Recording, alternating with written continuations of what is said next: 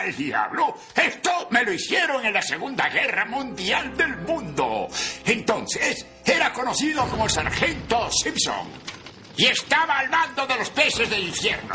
El escuadrón más bravo de la compañía más brava del tercer batallón más bravo del ejército. Familia, otro capítulo más. Estamos comenzando una semana que estuvo interesante. El lunes para acá se puso bastante rudo, hermano. Pero antes que nada, tengo Oh, que que sí, presentar ¿no? A mi sí, más para ti. Ahora sí más para ti. A mi hermano, al que le apodan el mariachi loco, Diego Durán. Oh, por Dios, mariachis, mis némesis.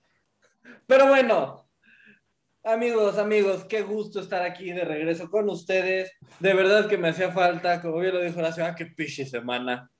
Y ahora sí fue más, más perra para to- él. todo para lo mí. que pudo salir mal, salió mal. Gente murió, animales murieron, todo, todo murió. ¿vale? Pero aquí seguimos, los peces del infierno. Pero antes de comenzar con nuestro tema, quiero presentarles a mi amigo, mi hermano, nuestra chica Bond de la Merced, Ahora, Horacio Jiménez. Mañana voy a ver James Bond, güey, por fin. Ulala. Ya que de tanto peligro de morir. Porque estamos en verde. Ay, no. No, por favor. Güey, ya. Digo, como preludio, una compañera de la oficina, ya nos podemos saludar bien. Estamos en verde. Yo, no te me acerques. Sí, no, no, no. no. De lejitos. Pero hermano, hoy tenemos un tema que has pedido, que has pedido, que has pedido y que hoy por fin se va a lograr. Pero- Alabado sea el Señor. Pero antes, Ya tenemos. los pescadazos, las noticias random del mundo pop. Así que, ¿qué nos tienes, mi aterrador amigo? Tenemos una noticia interesante, güey. La BBC de Londres publicó el día de ayer las 100 mejores series en su punto de vista, pongámoslo así. Ok. Entonces, el día de ayer, de hecho, lo publicaron en la tarde y de veras tiene algunas cosas que me sorprendieron, ¿eh? ¿Así? Cuéntame, cuéntamelo. Obviamente no vamos a abordar las 100, pero cuéntame. Y ese es un documentación. Este, tenemos en primer lugar de Wire, de en 2002 al 2008. Ok. Mad Men en segundo lugar, 2007 a 2015. Una que estamos de acuerdo que sí, que es Breaking Bad.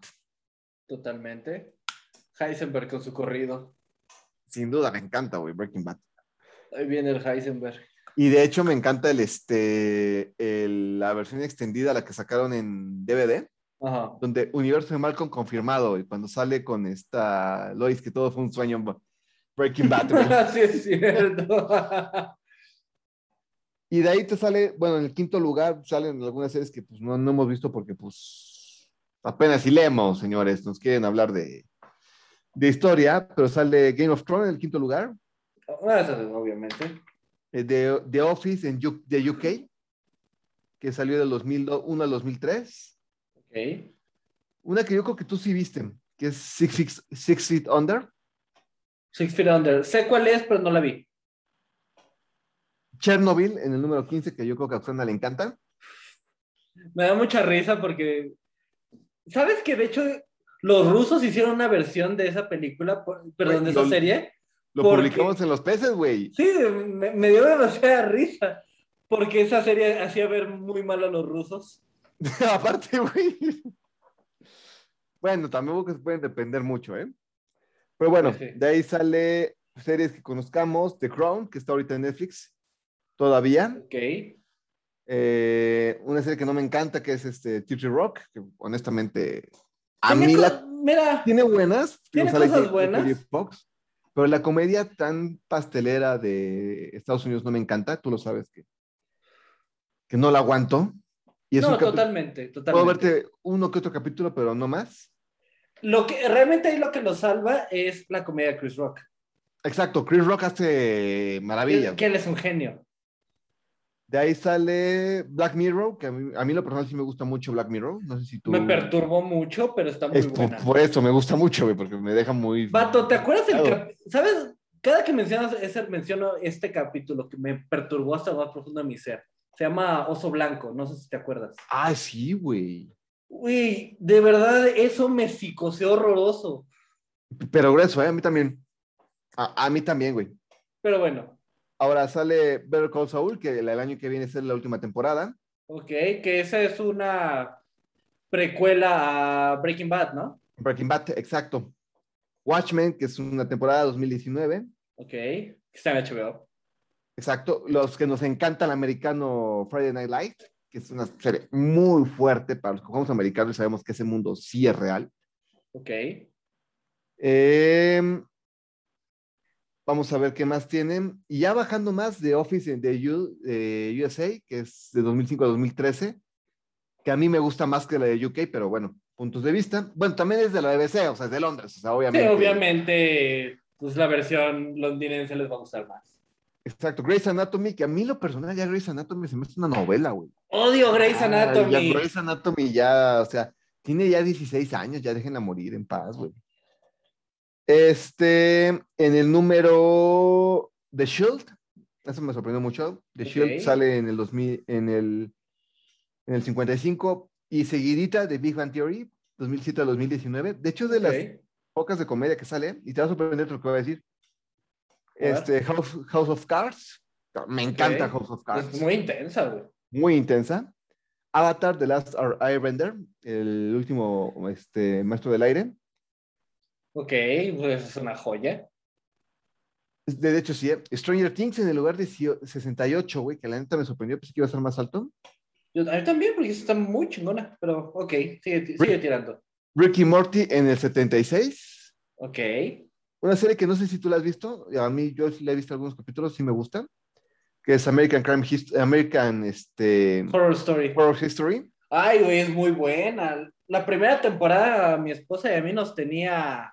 Nos la chingamos en un, en un día, güey. Es que lo que pasa con todas las de American History, porque seguidito le viene American Crime History con la de OJ Simpson, que es una maravilla, que tiene nada más al maestro John Travolta, a Cuba Gooding Jr., a este David Schwimmer. Ross Geller, David Swimmer, y escrito y dirigido, producido por John Travolta, entonces obviamente que es...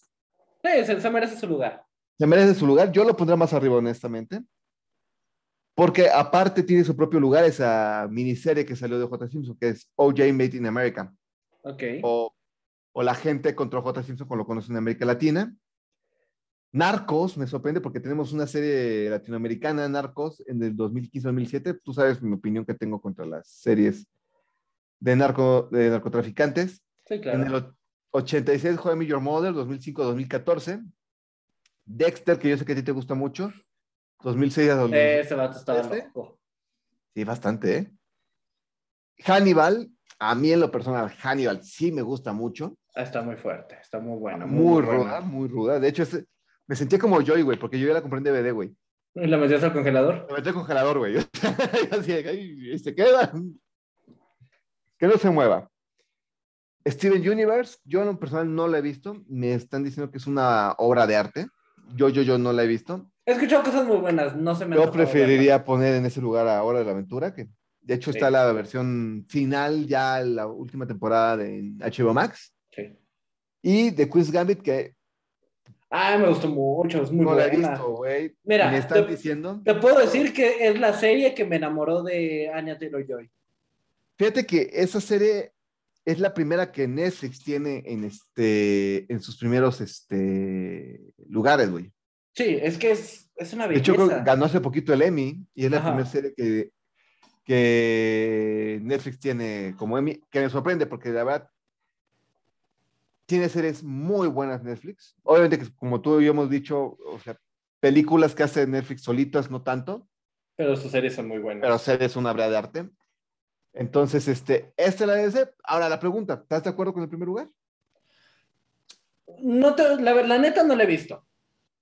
No te voy a mentir. Yo tampoco, yo hubiera puesto Cándido Pérez en primer lugar, pero bueno, este, El Chapulín Colorado, papi, ah, güey, ¿dónde me dejas al Chavo del Ocho, güey? En el segundo. En el segundo, no, güey, yo lo puse en primer lugar al Chavo del Ocho, güey. Ah, la neta me gustaba más el Chapulín Colorado. Y Laura Pico, Tienes toda la razón. la Laura Pico, perdóname, tiene que estar en primer lugar por lo menos, güey. No, no, espérame, me estoy, me estoy equivocando, güey. ¿Dónde me dejas ser en conducta? Eh, a eso iba, a eso iba. pero no solo esa. El La VIP. VIP, güey. Sí, claro.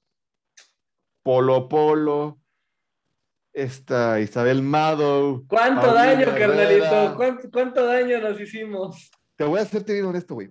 Cuando vi esa, güey, ya la vi grande, güey. Fue cuando estaba ya empezando a, de- a jugar, güey. La vi una vez un capítulo en el canal 9, obviamente. Y dije, qué horror, güey. Porque aparte vi un capítulo, yo creo que fue de los peorcitos que sacó, güey. Ajá. Chécate. Alfredo Adame. Coque Muñiz. Polo Polo. Y el Pirurres albureándose con Jorge Ortiz de Pinedo. Dije, no, güey, esto ya es una pulcata. O sea, dije, dije, He visto tugurios, güey, a los que me iba a jugar billar en la secundaria, que se hubieran sonrojado. no, no, no, güey. Sí, dije, güey, esto no, no, no, no, güey. O sea, no, güey. Por cierto, un abrazo a Teo González, güey, que nos dio un papa en la pasa- página de los tres del infierno en Twitter. Este ya se está recuperando de su infarto que tuvo. Y está, yo creo que estoy mucho tiempo libre porque está fabiendo a todos los que este. A todos los que le escribimos, buena suerte, güey. Entonces, este, un abrazote a- al maestro Teo González o Teo Pai Pai mexicano. Ay, el maestro bye bye. Eh, de hecho, tenía un. La única razón por la cual yo tenía TikTok, güey, era para ver al maestro Teo González como Teo Pai Pai. Ok, ok. Pero bueno, para hermano. Franco, ¿eh? Está bien, está bien. Hermano, ¿qué crees? Oh, Son rumores, son rumores. ok, eso me gusta. Porque luego los convertimos en realidad.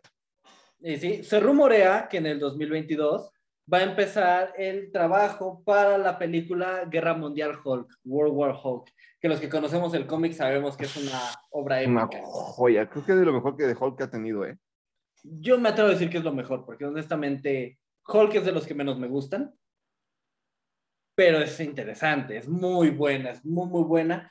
Y la serie que ya está en, en producción, que es la de She-Hulk, o Ella Hulk para los latinos, o las La Hulk. la Hulk, y las fantabulosas aventuras de la chica verde para la versión caste- castellana.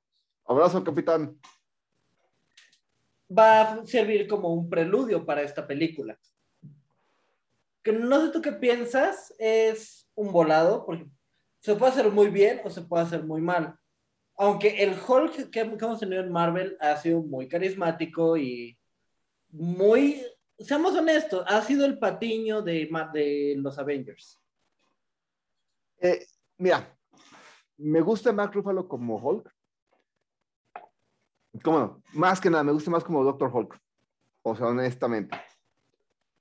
Porque no es, o sea, creo que el mejor Hulk fue este, el de la El- primera película, Eric Bana, sí, claro. totalmente. El segundo Hulk, la neta, me cayó. mm, el actor me cae mal. De ¿En hecho, serio? o sea, a, a mí sí. me encanta Edward Norton. Edward Norton como actor es muy bueno, güey.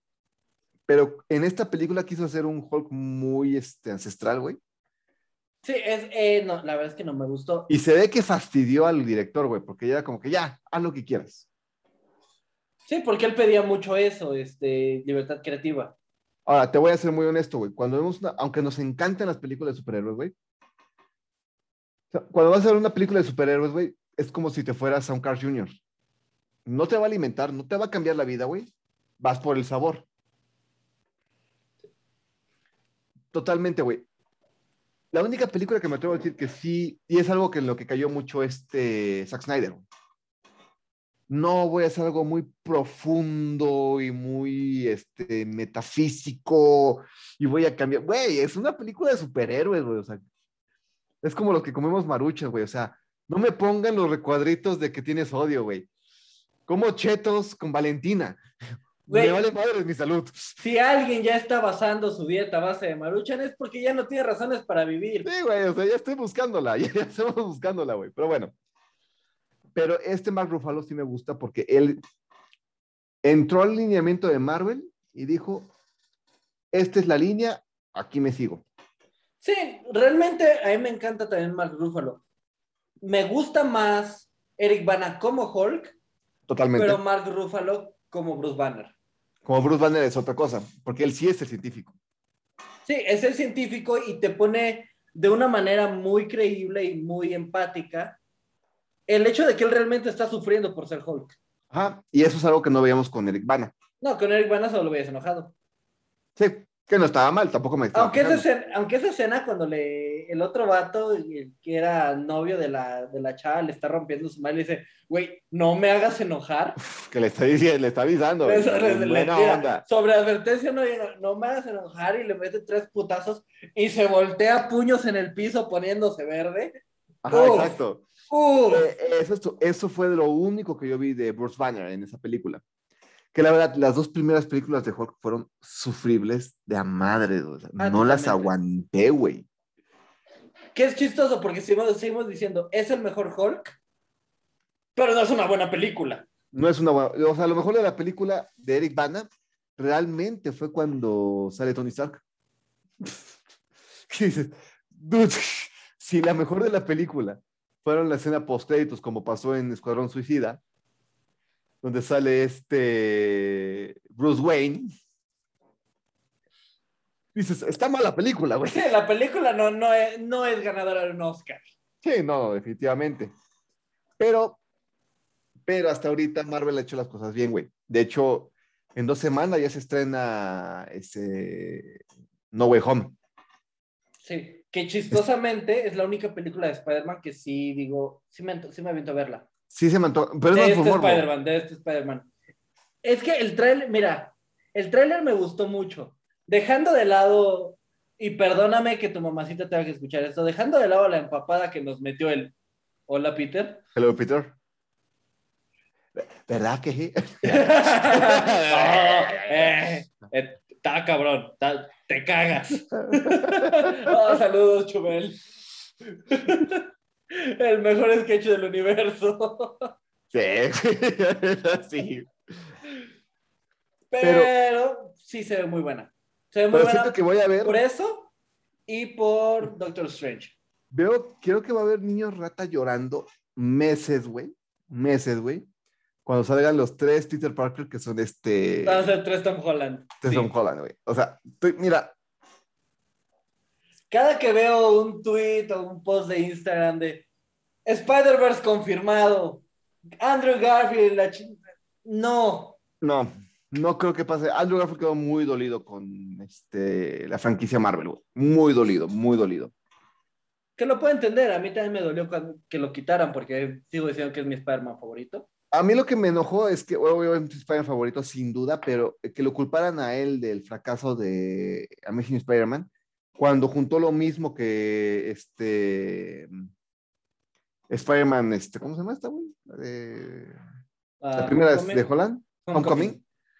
O sea, juntó el mismo dinero, güey. O sea, porque, ¿cuál fue la bronca? Pero bueno, en fin.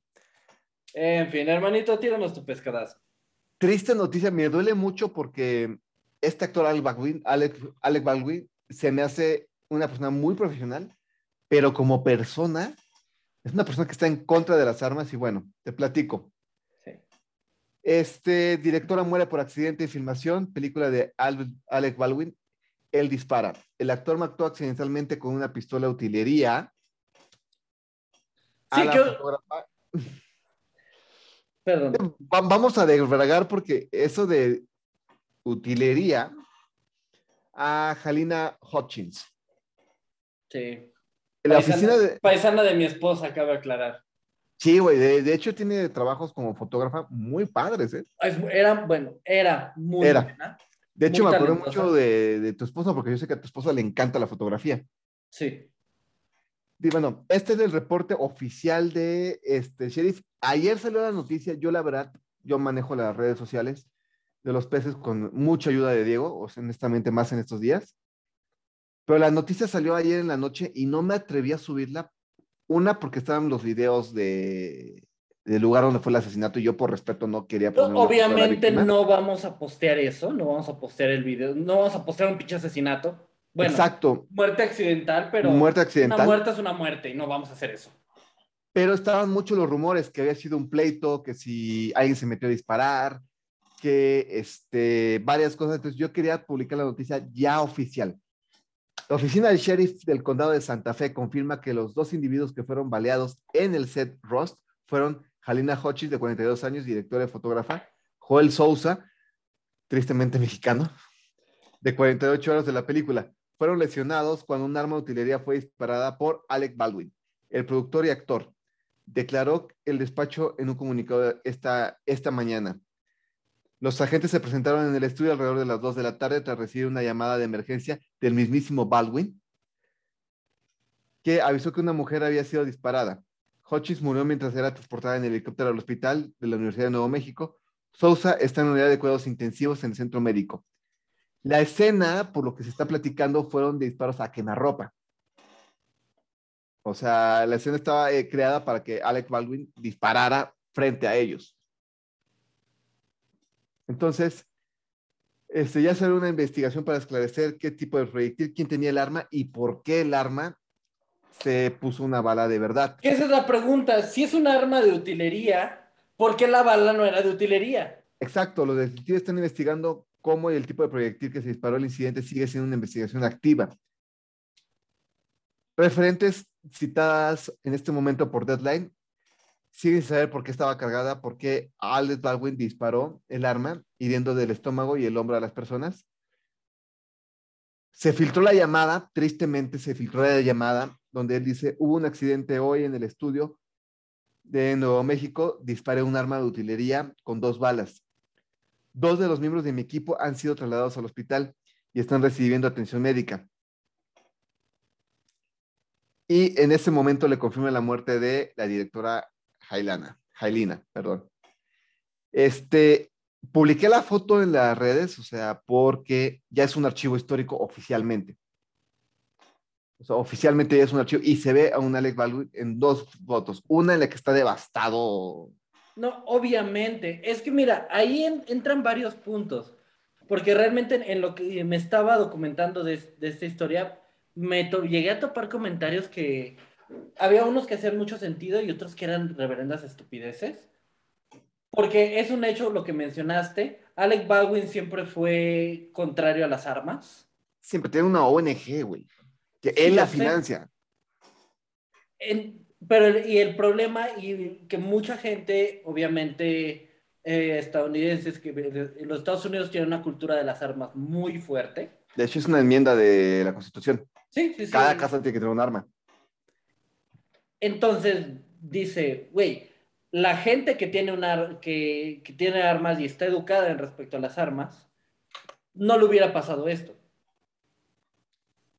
Que, no. que no, no, no, en teoría hace sentido, porque dice, sí, sabías manejar nada, pero dude, estás haciendo una escena para una película con un arma que te están poniendo en tu mano y te dicen, es un arma de utilería. Y la directora se la dio, güey. No tendría por qué tener balas, ¿sabes? Exacto. si, a mí, me das un arma de utilería y actuando una escena me meto un plomazo, no debería pasarme nada. Exacto. O sea, ahorita la investigación está, lo único que se sabe ahorita, porque ya los productores eh, lo que empezaron a hacer es deslindar el Baldwin, que está, no está mal. Hasta hecho pedazos. pedazos. porque eran amigos, güey, eran amigos de años, o sea, la directora y él eran amigos de prácticamente hace 20 años este, quieren delindar obviamente responsabilidades en él. Y lo que se ha hecho unánime es que la directora le dio el arma. O sea, la directora le dio precisamente el arma. Esta arma vas a disparar y esta y va a ser contra nosotros. Ella quiere hacer un cameo como tipo hacía Alfred Hitchcock.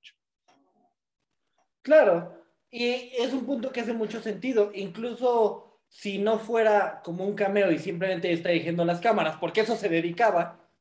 Ajá. Sí, por ciertas tomas de escena que lo que tú ves en la cámara es el cañón, obviamente está apuntando a alguien que está atrás de una cámara. Exacto. O sea, en ningún punto fue asesinato. No fue, no fue algo deliberado. Y ahora esto nos lleva al debrague completo que pasó en las redes sociales, que fue Brandon Lee. Esta película épica de El Cuervo, que a mí, a mí en lo personal es una obra maestra, güey. Es una, maravilla, güey, de, película. Aparte ver a Brandon Lee haciendo movimientos de Jet Kundo en cámara, güey, es... O sea, los que hemos practicado Jet Kundo es, dices, güey, este, lo que no se hereda se hurta. es impresionante Brandon Lee como haciendo movimientos de Jet Kundo.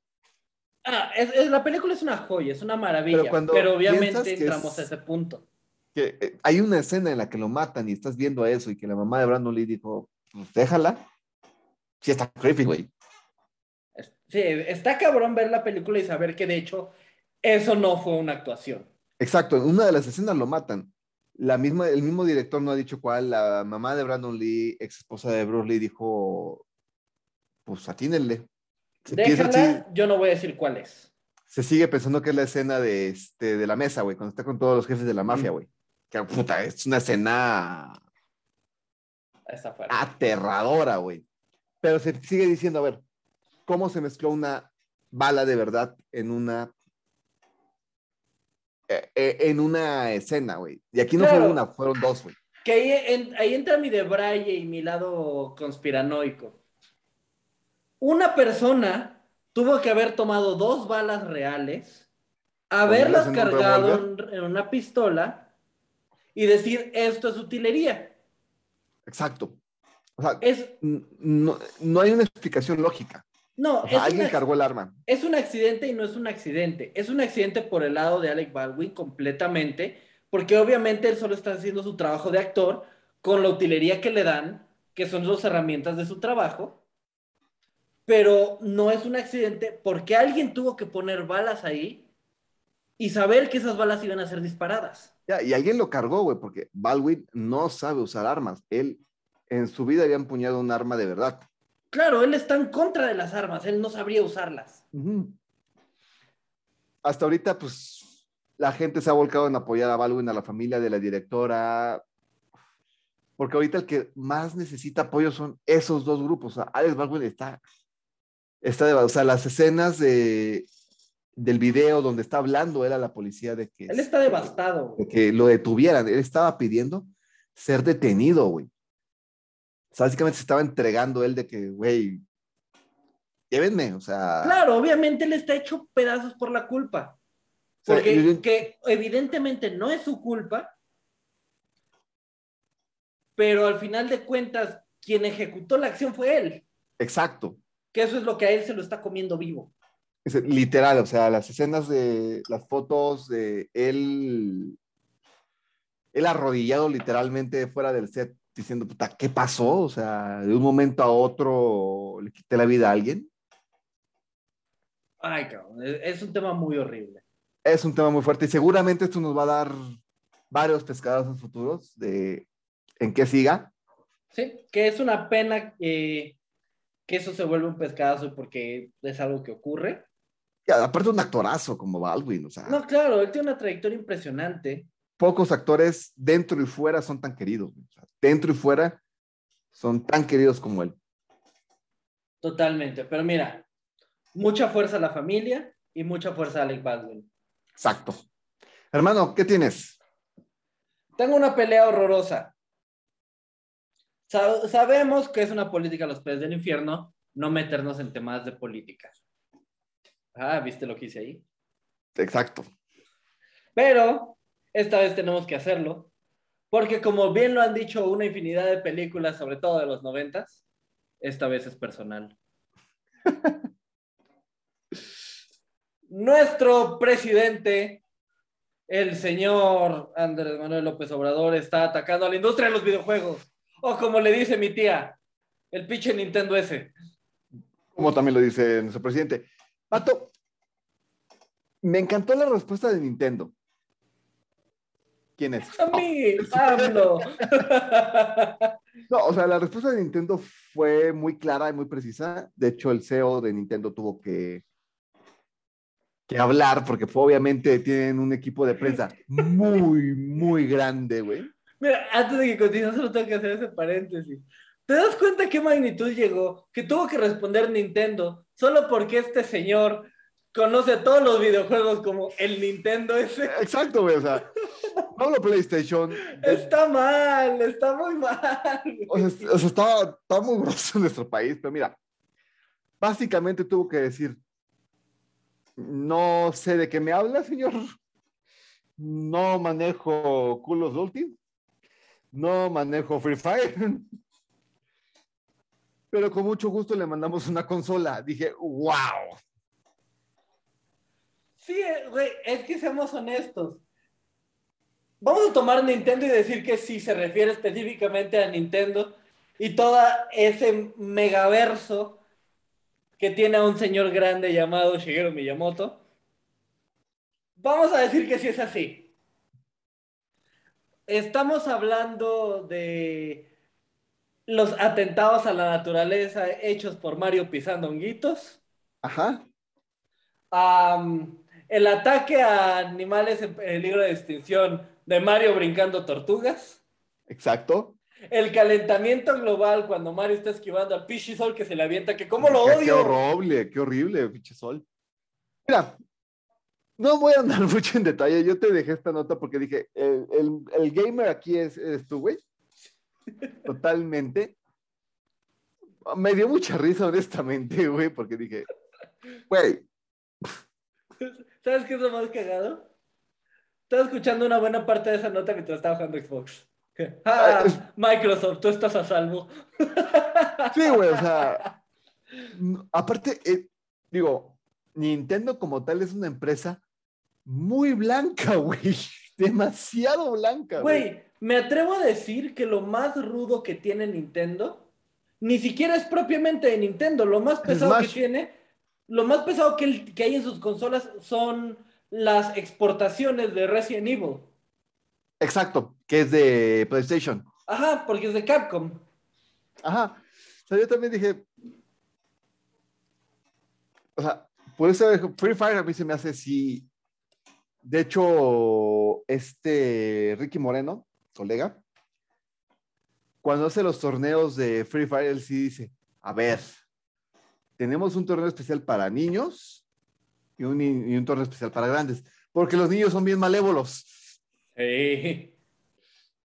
Digo, él, él es jugador profesional, entonces cuando se metió al torneo para ver cómo ju- jugaban los niños, los niños se pusieron de acuerdo entre ellos y le fueron a tronar a él nada más, güey. Güey, perdón, mira, yo que, te- yo que he tenido la desgracia, y lo digo así, la desgracia de jugar online y que, con, que estoy del otro lado de la pantalla son niños, son diabólicos, Güey, chamacos. Güey, tú te acuerdas mis historias con en Gears of War, güey. O sea, iba bien, llevaba media hora y ya la había librado, no sé qué. Pinche chamaco se empieza a ver en el chat, güey, que se está poniendo de acuerdo que este pinche viejo, yo, güey. O sea, tengo 24 años. Y me empezaron, ya era una cacería, güey. Ya era una cacería para mí, güey.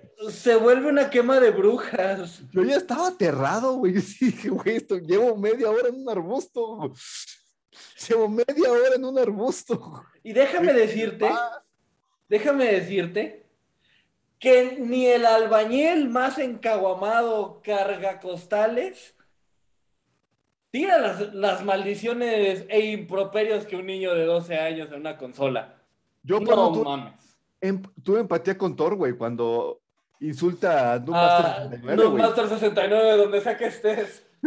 Yo, yo, yo entendí, güey. Yo, yo, yo, yo vi la película y dije, no, sí.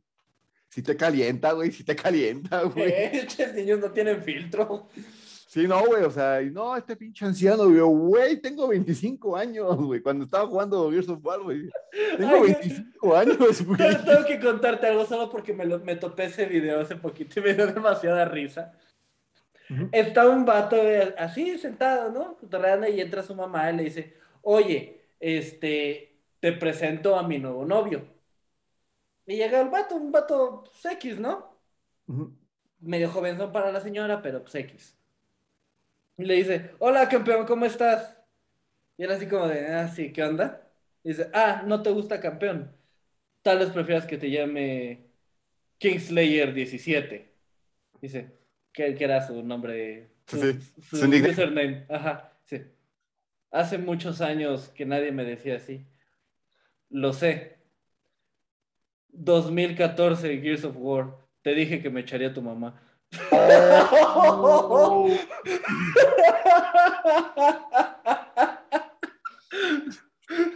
¡Wow! me mató. Pero son personales, güey. O sea, güey, yo estaba en torneos de Madden, güey. ¡Ay, qué horror! Y, güey, Dime que, dime que no era patrocinado o hosteado por Nación NFL. no, pero sí, sí conocía. De hecho, yo entré en Nación NFL por eso, güey. Ok. ¿Tú te acuerdas que me encantaba jugar este Madden de 15 minutos, güey? Por, por cuarto, güey. Ay, ¿te acuerdas cuánto- cuántas horas nos aventamos en mi casa, güey? Exacto, güey. Y yo era súper clavado, güey. Y obviamente, pues siendo coach americano, güey. O sea, tenía una ventaja sobre los, este... No, totalmente. Y era una hueva, porque yo cuando era elegir jugada, ya sí, sí, sí, esta, esta, esta de la chingada. y era no, pero es que No, sí, yo hay que ver el alineamiento güey, y cuánto falta en el reloj. Y, ¡ay, ¡Chíngale! Entonces yo, te- yo, yo me los traía en chinga los chamacos, güey, hasta que se empezaron a poner de acuerdo, güey. Fue en la Friki Plaza, güey. Ay, es que De hecho, ¿te acuerdas, güey? De hecho, te tienes que acordar, güey, porque fue un día que te dije, no llego el sábado, güey. Y me dijiste, güey, llega a las 3, güey. Oh, güey, en serio, está bien perro esto, güey. sí, es cierto. güey. Te maldigo, Horacio. Güey, imagínate. Cuando, cuando me quieras restregar alguna vez que me tuviste que cubrir en la chamba por alguna razón estúpida, recuerda ese día. Güey, yo me eché, llegué al Super Bowl, güey, porque obviamente pues, yo traía la ventaja de que estos güeyes sí estaban como que, puta, a ver, tal jugada y a- para ganar el reloj. Pero yo tenía la ventaja de que, puta, yo tenía un playbook en la cabeza, güey. De hecho, muchas jugadas yo las diseñé, güey, cuando Madden te dejaba diseñar jugadas, güey. Yo le estaba dando con esas, güey. Y cuando hago así, güey, veo a 20 chamacos con el güey con el que estaba jugando, güey. No, espérate, este güey va a hacer esto, güey. Y bombardeándose entre dije, güey, estoy jugando contra 20 chamacos, güey. Y a solo así me ganaron, güey. Yo quedé como. Hice un pedo monumental más que cuando me quitaron mi trofeo, güey. Mira, de quitarte cosas nunca se me va a olvidar el del Batarang. No, güey, cuando me quitaron el trofeo en el- En ese, Ah, ah, ah. en ese, güey. Ah, ese trofeo, no, never mind. Ese trofeo. Es ese, güey. Ese yo lo tenía ganado. Pero bueno. Después de este momento para sacar. des- Después de este momento para sacar la, la furia de los pesarios reprimidos, tenemos una no recomendación. No, y es que aparte después de ahí llegaron varios segundos lugares, güey. ¡Ah! ¡No, Horacio! ¡No! Ahí me nos volvimos el Cruz Azul. Prometimos no hablar de esto nunca en el programa. Tenía que salir algún día, güey. No estoy diciendo de qué torneo, güey. Vamos a la no recomendación. Vato. Hablando de que estamos en octubre, güey, y un mes muy, este, de películas de terror, obviamente, güey. Aunque yo siempre he dicho que no es mi hit, este, la de terror. Sí, son- sí me gusta mucho la de antaño, güey. Porque es un terror suspenso muy, muy acá. Sí, cuando era nuevo. Cuando de hecho había algo nuevo en el tema. Exacto. La película que puso la base de varias, güey. Halloween, güey. Uf, Mike Myers. Yo de hecho vi Halloween. Nada que ver mamá, con. Austin Powers. No, no, no, no, no, no. Diferente. Mike. Yo vi Halloween con mi mamá, güey. Cuando salían unas películas en el canal 28, güey, que eran de antaño, güey. La, la vi con él, güey. Y me tenía muy, muy pegada así de. Pero explícame, ¿por qué esta película que salió estreno hace unos- una semana de Halloween Kills es nuestra no recomendación? Muy fácil. ¿Alguna vez has tenido la sensación de que alguien tomó algo que amabas, que te hacía feliz, algún trofeo que ya era tuyo, y orinó sobre el tema? Más veces de lo que he vivido. Más veces de lo que cualquier ser humano debería soportar, güey. Como diría Bruce Wayne en Future End. No viví como viví para vivir esto. Exacto. Pues eso pasó. Para empezar, esta es la secuela de un reboot. ¿Qué significa que sí? ¿Qué significa que es un reboot? Básicamente significa que todo lo que pasó, todas las 300 mil películas anteriores, que cada una mejor que la siguiente. Sí, porque seamos honestos, la 1 es la chingona, de ahí fue para bajito. Es que Pero- al revés, güey. No, no, no, por eso dije de la siguiente, no de la anterior. Ah, ok, Ah. ok, dije, güey, Ah. No, la mejor fue la primera. Halloween, Totalmente. punto. Yo de hecho no he visto las Sencillo, demás. Ah, punto. vi la sexta, vi la sexta, que sí me gustó. Sí, la de la maldición de Michael Myers. Ajá, exacto, que ya era una maldición. Sí. Mira, a mí me tocó, yo sí me chingué todas, me aventé los remakes de Rob Zombie. ¿Sabes que me los pusieron a ver en la prepa? ¿Por qué, güey? No sé, pero me dio mucha risa cómo el maestro se daba cuenta de su error porque película de Rob Zombie, la cantidad de sexo explícito que exacto, tenía exacto. O sea, pues sí. es porque el maestro no la había visto, porque cuando vi eso fue como, uy, ¿qué hago? ¿Ahora qué hago? O sea, su, reacción, pu- pude leer en su cara, si entra la directora, ya no voy a tener chamba. Y el sindicato, güey. Es que, no, no, no tenía sindicato, era, eso sí era escuela de paga. No, bueno. Pero igual, ah, era el mismo maestro que nos, que nos puso a ver una temporada completa del Pantera porque él salió 12 segundos en un capítulo. Eso, chingón. Eso, mi chingón. Eh, pues, pero, en fin, solo hacía, ya, y el Pantera se lo reventaba. Como ya. Pantera, güey. Sí, sí, sí, sí. Pero, en fin. La mejor es la primera. De ahí se fueron yendo para abajo, pero como te lo dije antes de comenzar a grabar, van en descenso desde un punto muy alto. Exacto. Este, Puso de hecho, la fue barra. muy, muy, muy alto. Puso la barra para este subgénero que se llama slasher, que viene del inglés slash, que es como un corte, como un tajo. Ajá. De hecho, la- Tajeadores, pero en español suena bien ojete. De hecho, el arma predilecta de Mac Myers es este, el cuchillo. ¿sí? Que, uno se- que hace entender por qué puede haber problemas si alguien va en el metro de la Ciudad de México rumbo a sus clases de gastronomía llevando una mochila llena de cuchillos. Cuando alguien le dijo más de una vez que no la llevara. Me la tengo que llevar, si no, ¿cómo llegaba a la escuela? La dejas en un puto closet, güey. No había closet. Te le encargas un compa, güey. ¿Qué te digo? Mejores ideas han habido, peores hemos tenido. Aparte, ese día no traías tu, este... Ese día lo llevaba a la Filipina. No, déjate la Filipina, güey. El papelito que decía que no eras un, un terrorista, güey. Sí. Como recomendación para todos nuestros pececillos estudiantes de gastronomía, si llevan su, su maleta con su manga llena de cuchillos, por favor, no olviden el documento que, que especifica que eso es para sus clases y no para masacrar el metro. Ay, como cuando te abracé, échame la, échame la mochila, güey. Larga historia, no tenemos por qué hablar de eso. No hay repercusiones legales, muchas. En fin, Chapulín, de la elección Cuauhtémoc, búsquelo. no, no lo hagan. Pero en fin, a lo que íbamos es que Halloween Kills hace un punto que en teoría es bueno porque hace muchas alusiones a las películas originales, los voy a decir originales porque es la saga original antes del primer reboot y el segundo reboot y la chingada. Hace muchas alusiones muy bonitas a escenas, a personajes, incluso a títulos de películas, lo que es muy bonito. Y haría sentido si su reboot no hubiera hecho que esas películas no existieran en su línea del tiempo. Exactamente, o sea, ¿por qué homenajeas eso cuando tú mismo estás este, queriendo que se olvide? O sea, Es no es si- necesario. Es como si tomaran las películas de X-Men y dijeras, no, si te acuerdas cuando Wolverine peleó con- y- contra Mystique, estuvo cabrón.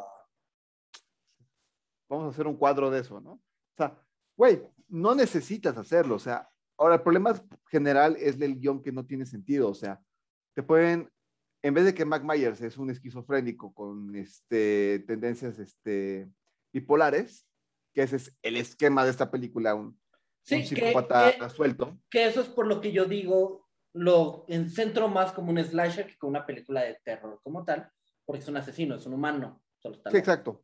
Aquí te lo ponen, no. Aquí te lo ponen que es un niño de seis años con la fuerza de este. De un adulto, aunque en teoría tiene ya sesenta y pico de años, Exactamente, que fue quemado vivo, que su ropa no sufrió ningún daño después de ser quemado vivo, porque pues Kuno Becker. a lo que Freddy este- Krueger dijo, me sirve. Sí, varios, güey. Varios dijeron eso, güey. Este. O sea, el problema es que acaba la película justamente en el incendio de la casa de la película anterior. Jamie Lee Curtis se la pasa echada en, este, en un hospital. Ligando Y no hace nada. Ah, se, a se- se liga- Harris. se liga Ed Harris. Claro que hace algo. Y no vuelve a hacer nada más si es despreciar a una gran actriz como Jamie Lee Curtis. Yo sé que Jamie Lee Curtis yo la recuerdo tanto. Creo que mi película favorita de Jamie Lee Curtis es Mentiras Verdaderas. Mentiras verdaderas, Halloween, obviamente. Este, Freaky Friday, que me encanta, güey. Pero, eh, no, me gustó mucho Freaky Friday. no Tiene tres películas de géneros absolutamente, totalmente diferentes, güey. Y su actuación es buena. No me Es gustó Freaky excelente. Friday, pero su actuación es muy buena. actuación como tal es muy buena. La amo, así, la amo en Mentiras Verdaderas. Mentiras verdaderas es un punto de aparte muy cañón, muy Sí, cañón. sí, ¿eh? su madre, la voy a ver al rato. Como, como debe de ser, brother. Ahora, el problema, el problema real que tiene es que yo soy rescatista. Puedo hablar entonces de mis compañeros bomberos, ¿no?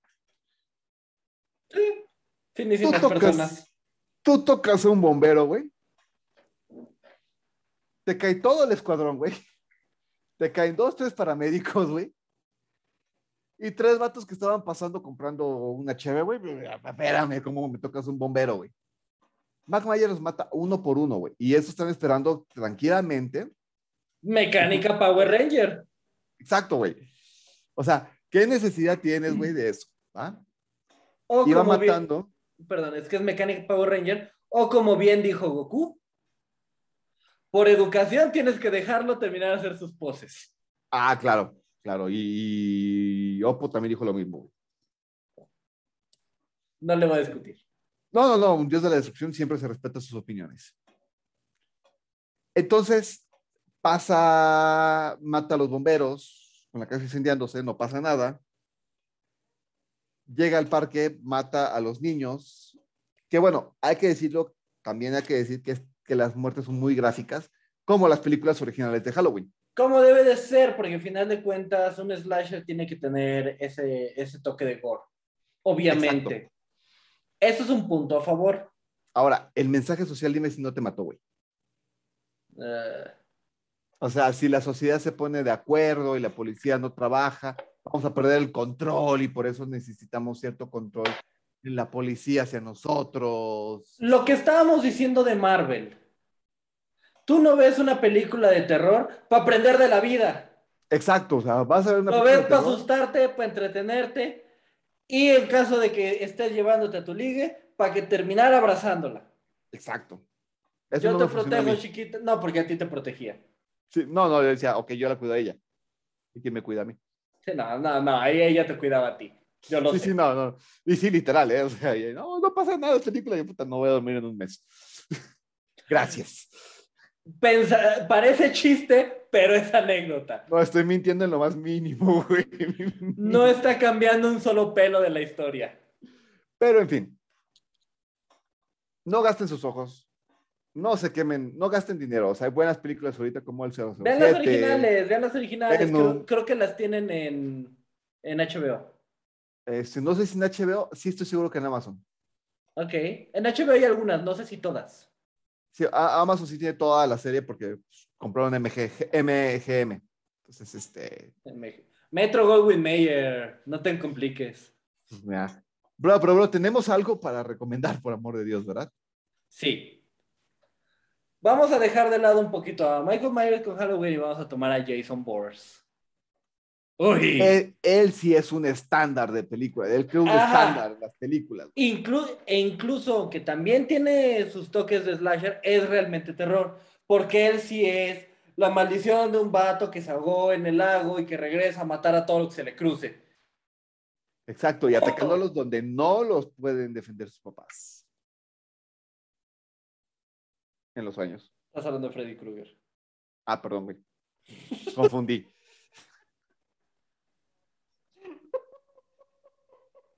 Ok, vamos a fingir que no hace sentido. Este. Pero el punto es: sí, Jason, máscara de hockey manchada de sangre, machete en la mano como veracruzano. Como debe de ser. Además, Mat- como tuluqueño, ¿eh? honestamente. ¿eh? El machete en mano es más pensamiento de un compañero nuestro. no ese machete. Sí, exacto. o sea, Joder, Pero bueno. Trejo. Exacto, güey. En fin. Pero tenemos a alguien que sí es un fantasma. Que de hecho hay una escena que me encanta. Creo que es de la cuarta o tercera. Seguro la viste. eh, incluso si fue, fue solo el clip. Que están por la calle y hay unos vatos así escuchando música en su grabadora de este tamaño. Porque sí, sí, sí. ochentas. Clip ochentero. Siempre alguien va a tronar a alguien, a los vatos que están de vagos oyendo música de este lado. Sí, exacto. Que les patea la, la grabadora y es así como. "Eh, what the fuck's going on, nigga?" O, inserte, Wow, wow, wow, inserte comentario de la época. Así dice el diálogo. Así es ¿Qué el diálogo. pasa, güey? No Así digas es el diálogo. Así lo dice. No lo digo yo, lo dijo aquel individuo. A lo que él solo se voltea, se quita la máscara. No te enseñan qué hay detrás de la máscara. La toma es desde la nuca. Y los vatos salen corriendo. Están corriendo. Es algo sobrenatural. Es terror. Es- y de esa, su puta madre. esa escena es la más reciclada de las películas de los ochentas para todo, güey. Hasta Beetlejuice la hace. Beetlejuice la hace, los Gremlins la hacen, güey. Este, bueno, Karate Kid lo hace, güey. Y hay una película que se llama El Vengador Anónimo, güey. No sé si la llegaste a ver o a escuchar por lo menos, güey. Ah, vagamente. Que de- de- tiene como 30 películas, ¿no, güey? Ok. Mamá, escribe por acá qué películas le canta a mi papá, güey. o sea, no, las, no las aprendo de memoria. Donde sí, este güey, cada vez que llegaba a un lugar muy violento, venía a matar a todos, y una matazón, güey. Y siempre empezaba con los vaguillos que estaban afuera, güey. Escuchando música de su pinche mini Ajá. componente. Que era todo menos mini. Mm. E- Esa cosa ahorita tiene menos sonido con celular, güey. By the way. Sí. Y tiene el mismo tamaño que mi sala. Sin problema, ¿eh? Sin problema. Pero ¿por qué la recomiendas, digo? Tú eres el máster aquí en las películas de terror, güey. Muy simple. Viernes 13 también puso un estándar en lo que es el monstruo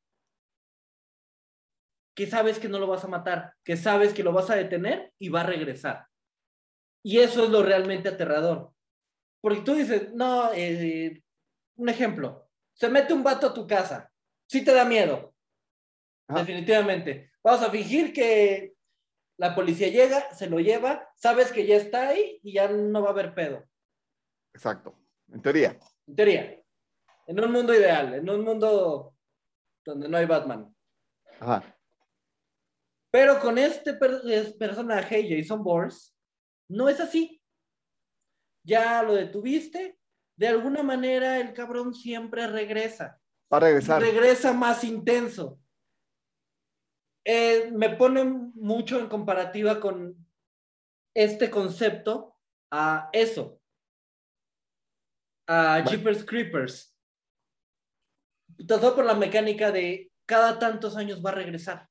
Exacto. No hay nada que puedas hacer. Y Que cada me, que encan- regrese es que me problema. encanta Jeepers Creepers 2, la escena del final, donde el güey ya está, pues el monstruo ya está pues muerto, así como un espantapájaros, y el que sobrevivió está ahí sentado con su escopeta, echándose un cigarrito, y dice, quédese ahí, esperando, porque en cuanto Es- despierte lo voy a regresar al infierno. Que es una, Porque- una, un guion muy básico, güey.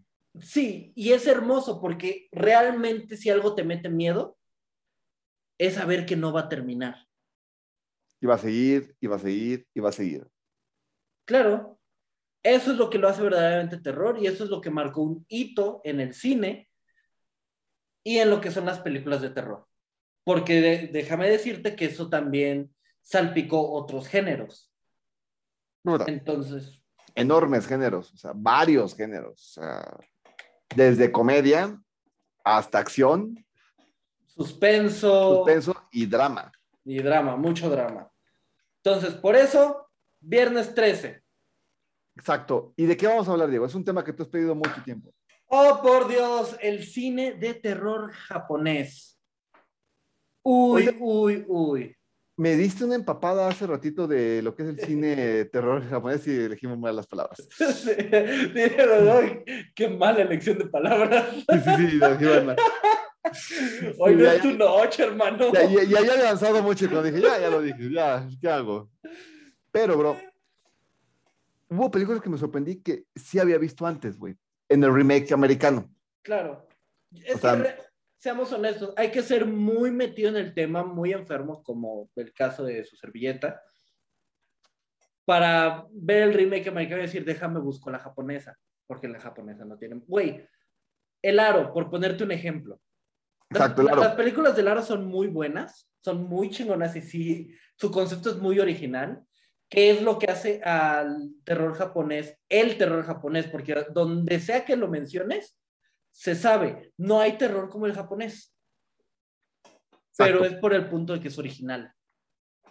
Y seamos Es- honestos, como amante del terror que soy, que tú lo sabes mejor que nadie, vivo del terror, escribo terror, es una verdad muy incómoda. El terror es un género muerto, es un género en el que está demasiado difícil hacer algo nuevo, porque se ha hecho todo. Mira, lo dice Jim Carrey, es muy fácil hacer llorar a la gente. Es muy fácil. Es muy complicado hacer reír a la gente. Es mucho más complicado que hacer llorar. Pero es mil veces más complicado espantar a la gente. Más porque el género de terror tiene un público muy definido y hasta cierto punto muy enajenado. Sí, y seamos honestos, como miembro del gremio, es gente que eh, hasta cierto punto está muy desensibilizada. Yo me puedo considerar un poco una excepción en ese aspecto, pues porque tú sabes que he pasado los últimos diez y pico años de mi vida en trabajar en campañas humanitarias, etcétera, etcétera. Entonces trabajo mucho con la gente y con un lado que no ves en una pantalla, sino en carne y hueso. Exacto. O sea, Pero asustar a alguien es un pedo. o sea, siempre va a ser un problema. Y es el problema con este cine. Pero, por ejemplo, ahorita lo que estuve viendo en el clip que me compartiste, dije, güey, yo sí vi esta película, este, La Maldición, por ejemplo, que me gustaría que hablaras un poquito Me de ella. encanta. La maldición, o con su nombre original en japonés, Ju-On, trata de. Son seis personajes con cada uno su historia que parece no tener nada que ver, pero están realmente conectadas a una casa en la que hubo un asesinato muy violento. Y la teoría, porque tiene mucho folclore japonés, que eso es algo que me encanta de su terror, que es muy folclórico, es que cuando hay una muerte de una manera violenta, de una manera llena de emociones alteradas, de enojo, de drama, etcétera, etcétera, eso deja una marca en ese espacio, una, mal- una maldición. Por, y a eso se le llama Ju-On, que es el nombre japonés. Entonces, esa maldición lo que hace es que cualquiera que llegue a esa casa va a tener el mismo destino. Se lo va a cargar el espectro payaso y de una manera muy fea. Y demasiado violenta. Lo que va a generar una nueva maldición y es un ciclo eterno, volviendo a este punto de que no es algo que termina. Exacto. Y de hecho, es un cic- en la- el clip que diste, que no es como la película que vi de La Maldición, no solo ter- no termina ahí, sino que se expande. Exacto. Al- a- empieza a abarcar más y se vuelve muy violento. Es una película que me encanta. Otra se llama Shutter, mm, que esa sí, no sé si la viste. No. Bueno, es un camarógrafo. Él se dedica a tomar fotos, perdón, no es un camarógrafo, un fotógrafo. Ok. Hasta disculpe. No, pues, El punto es que al revelar sus fotos, empieza a ver que hay como borrones, que él primero piensa que son errores de la cámara. Y después Digo, hay, que recordar que en los 80s, 90s es muy normal que si había un, un reflejo atrás, sí a ver así como una sombrita blanca. Claro, estamos hablando de, una época en la que se revelaban fotos, para empezar. Ah, exacto, o sea, para empezar. Sí, no, o sea, no, ahorita es muy complicado que, lo, que pase eso en una high definition. Y si de hecho te pasa en tu celular, corre. Vato, ¿sabes quién tiene una foto así, güey? ¿Quién, güey? Pipón. Sí, güey. Pablo tiene una, güey. Bueno, tiene Es- varias. Ah, no, es que Pablo tiene unas historias Sí. Creo que si alguien me la mata en historias, es Pablo. Es Pablo. Pablo tiene varias historias así de. Y tiene varias fotos ahí cuando va, va a Pachuca con sus abuelos, güey. Me muero por ir a uno de esos viajes. No, yo no. Pero ahorita ya no creo que ir- ya no quiero ir porque soy casado y tengo que pensar en mi familia. Sí, sí, no, yo no, la neta no. Pero en fin. Todo esto se empieza a complicar cuando está viendo que esos borrones siempre son en las mismas personas y empieza a indagar un poquito en, en la historia de estas personas y encontrar cosas bastante truculentas. Y él empieza a sufrir repercusiones. Hay algo que me gusta mucho, eh, a través de la película él empieza a tener mucho dolor de cuello. ¿Ok? Que uno puede decir, ah, pues nos pasa seguido. Sí, sí, nos pasa seguido. Sí, más ahorita. Más de lo que quisiera, pero pues ya. Una vez que uno cruza el umbral de los 30 se vence la garantía. Sí. Me falta un año. Sí, ya, ya menos, me faltan unos meses. Eh, te falta poco. Ay, Jesús. Eso, eso sí da miedo. Pero hay una parte en la que él decide tomarle una foto al espejo. Y el Maravilla. espectro que estaba viendo en, la- en varias fotos está sentado en sus hombros. Así como que ya lo marcó. Que él ya está embarrado y ya también se lo va a cargar el payaso. O sea, imagínate eso, güey. Tú te tomas una selfie así, mamalona, ya sabes, dogface y toda la cosa. Ajá. Y al ver la foto, hay. Porque esto sí es, es un estándar de, de cine de terror japonés. Una mujer, cabello largo, negro que le cubre la cara, una bata blanca y completamente blanca de la piel, como un cadáver. Así, sentada en tus hombros con las manos en tu cabeza. Sentada. Exacto. Exacto, hermano. Oh, qué horror, güey. ¿no? Ah, cerremos con un, un hito tanto en Estados Unidos como en, en japonés. El aro. Ok. Ringu. En japonés. Porque pues, ya, ya sabes cómo los japoneses adaptan las palabras en inglés. Ajá. la- ese amor-odio que tienen contra el, con el occidente. Sí, que McDonald's es McDonald's. Ajá. McDonald's. Película, bueno, saga, bastante, bastante intensa.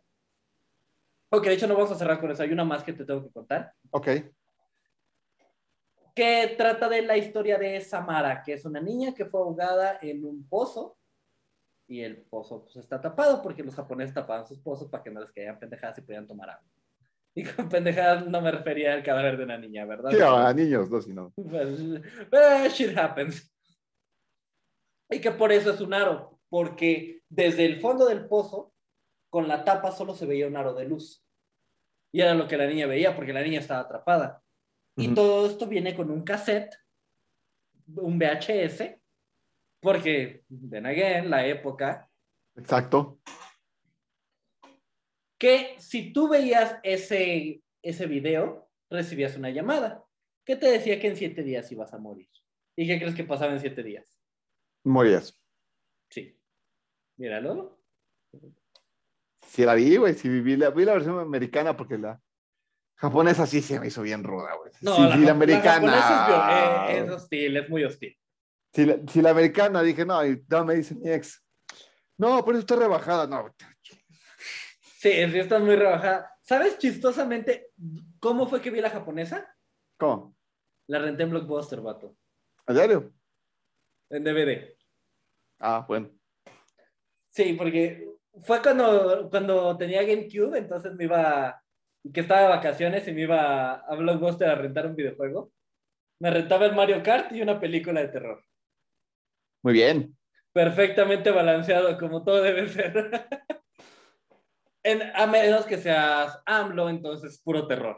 Es violencia pura. Y realmente mí me encantó, me aterró, hasta lo más profundo de mi ser.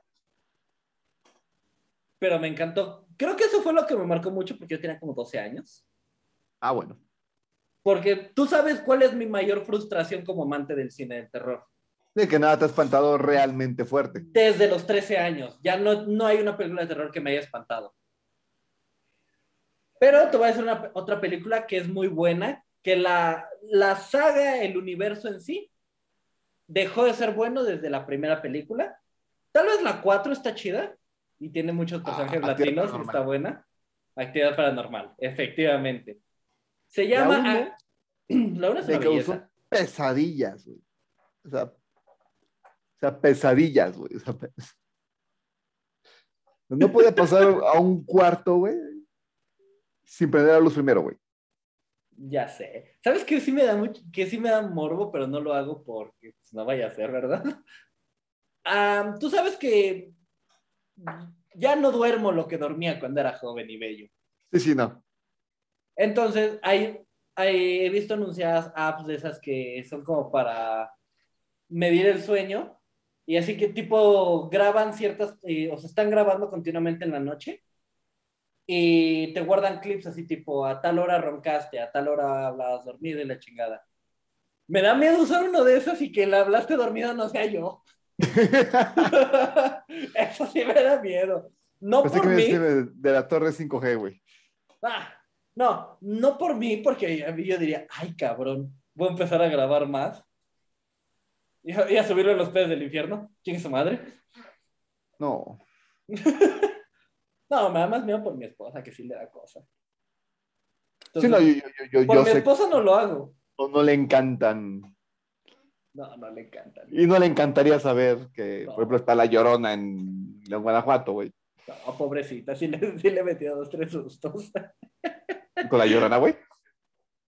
Ah, pues cuando le, le conté mi encuentro con la llorona, A empezar, güey. por ejemplo. Y la cantidad de espectros mexicanos que tenemos. Sí, bueno, ya, le- ya le conté la cantidad de, de cosas que tenemos ya que vivía aquí, ya no tenía opción. Muy bien. ya, que, ya que se chingó y ya vivía aquí. Ah, ya tiene Van Dragon, nosotros tenemos a la llorona. Oh. Ay, ¿Qué, te ti- vamos a qué tienen en común Iván Drago y la llorona? Dependiendo de qué película me hables. Si se muere, se muere. Ah, bueno. entonces no, no es de la película que pensé. no, es el post que te leí hace rato. Sí, sí, sí. Pero bueno, no vamos a hablar de cosas del tercer mundo que nos dan risa. Exacto. Eh, volviendo al tema que te quería decir, si no mal recuerdo, la película se llama Actividad Paranormal Cero. La cero. Esto, esto ocurre en Japón. La temática, obviamente, es la misma que todas las de actividad paranormal, que se hizo viejo muy rápido, Sí. pero al meterle los puntos de cultura y tradición japonesa y una explicación desde ese punto de vista, lo hace ver muy macabro, porque obviamente es como, si algo tienen las maldiciones japonesas y los espectros japoneses, esos güeyes no perdonan. No es de, "Cer- ya cerré mi ciclo, ya me podía... No, ahí se quedan, ahí se quedan, güey. Es que algo te va a decirte de actividad paranormal Japón, que solo sacaron creo que dos en Japón, como Son- tal. Son bien rencorosos. Aparte son recorosos. El formato fue documental. O sea, no Sí. fue una película como tal. Los gringos quisieron hacerla ya como película y demás, y, es guion y script, pero en Japón fue un documental que se volvió película. Y de hecho serie, según yo, si mal no recuerdo. Ah, estaba en producción, pero se canceló. Sí, exacto. Pero ellos sí, ellos lo vieron como una, un documental. De hecho, el director no era director de películas, era el director de documentales. Documentales. Entonces, deja la puerta abierta si fue o no real lo que estaban investigando. Sí, como todas las películas de actividad paranormal, pero seamos honestos. Sí, esta sí, te, esta sí sabes que. Sí, el, prim- el primero con Maika. Ay, Maika, cómo sufrió ese güey. que sí te dice, está basada en hechos reales. Y que de hecho hay partes de grabación que de hecho son la grabación original. No es, no es cine hollywoodense. Las que se ven más pedorras es porque sí las grabó un vato llamado Maika. Bueno, Ajá. no, no tenía ese nombre, le cambiaron los nombres. Pero vamos a llamarlo Maika solo para, Sí, porque nos ubicamos. Para ponerle un nombre, pues. Pero sí, sí está muy intensa. No, yo, yo la vi, pues estaba aterrado yo, güey. Y cuando me dice este chaval, me dice, ¿por qué te espantas documental? Yo, ay, gracias. Sufrí mucho en esa relación, güey. Mucho, güey. Más en octubre. Dime que no sufriste en la parte. ah, cuando ya dijiste, ya acabó la película, ya acabó mi dolor, basada en hechos reales. Sí, no, no, güey. O sea, yo dije, no, no puedo ver eso. O sea, no entiendo por qué pagan por ver esto, güey. O sea, Que déjame decirte, en el cine de terror, las cuatro palabras más horrorosas es basada en hechos reales. Güey, yo me tardé 20 años en ver La Bruja de Blair, güey. Que es muy buena, por cierto. La Ah, uno, la dos es horrorosa. Asegurarme, güey, de que lo que vi en esa película no eran asesinatos. Vato, las historias que te he contado cuando, cuando yo iba a los scouts y nos íbamos a acampar. Exacto, o sea. No, güey, te puedo platicar historias de la Cruz Roja, güey. Me me has contado varias. De hecho, nos has contado varias muy buenas. No, no, no es que quiera saber. Dije, no me platiquen eso. Pero hermano, la última película que me asustó, solo como paréntesis porque no es terror japonés, basada en hechos reales, terror en Amityville. Porque la historia de Amityville, Bueno, el pueblo como tal. el pueblo como tal, pero específicamente esa casa, esos asesinatos y todo lo que pasó después en esa casa, basada en hechos reales. Ajá, totalmente. Y eso está muy cabrona. Va totalmente, bueno, y ahí entramos, ya entré, me- que me encantaría que hiciéramos teorías de películas de terror la semana que viene. Que La semana que viene, la mes. semana que viene que cerramos nuestro mes del horror. Cerramos nuestro mes de terror, bendito sea el Señor. Gracias pero volverá el próximo año, Horacio. Como, como Jason va a volver todos los años. No, no, no, bueno, pero ese, ese, en esos temas sí me he clavado mucho, fíjate. Va, me late. Me late. La siguiente semana ya está el tema. Ahí apúntenle, pongan el recordatorio. Basado en hechos reales. Así se va a Exacto, llamar. así me se va gusta. a llamar. Pero bueno, hermano, vámonos, porque yo ya no voy a dormir después de esto. Sí, yo también, güey. Pero ya, No, yo no oficialmente duermo. tengo mi semana de vacaciones, así que ya. mm, Yo ya casi. Ahí te voy a estar viendo este fin de semana, carnalito. Exacto. Entonces, hermano, ¿qué hay que hacer con las redes sociales? Hay que buscarlas, hay que descargarlas y hay que abrir su cuenta, poner su nombre de usuario, contraseña y seguir a los peces del infierno en Facebook como los peces del infierno cultura pop, en Instagram como arroba peces del infierno CP, en Twitter como arroba, arroba peces pop y en las plataformas de podcast, llámese Spotify, Apple Podcast, Google Podcast, Amazon Music, Breaker, etcétera, etcétera, etcétera, como los peces del infierno cultura pop. Y a este video le tienen que dar, Un bate suculento like. ¿Y qué hay que hacer, brother? busquen una película de terror, alguien a quien proteger o que los proteja si son Horacio, mientras se toma su bati leche. ¿Mati qué? Bati, vámonos a asustarnos, carnal. No, yo no.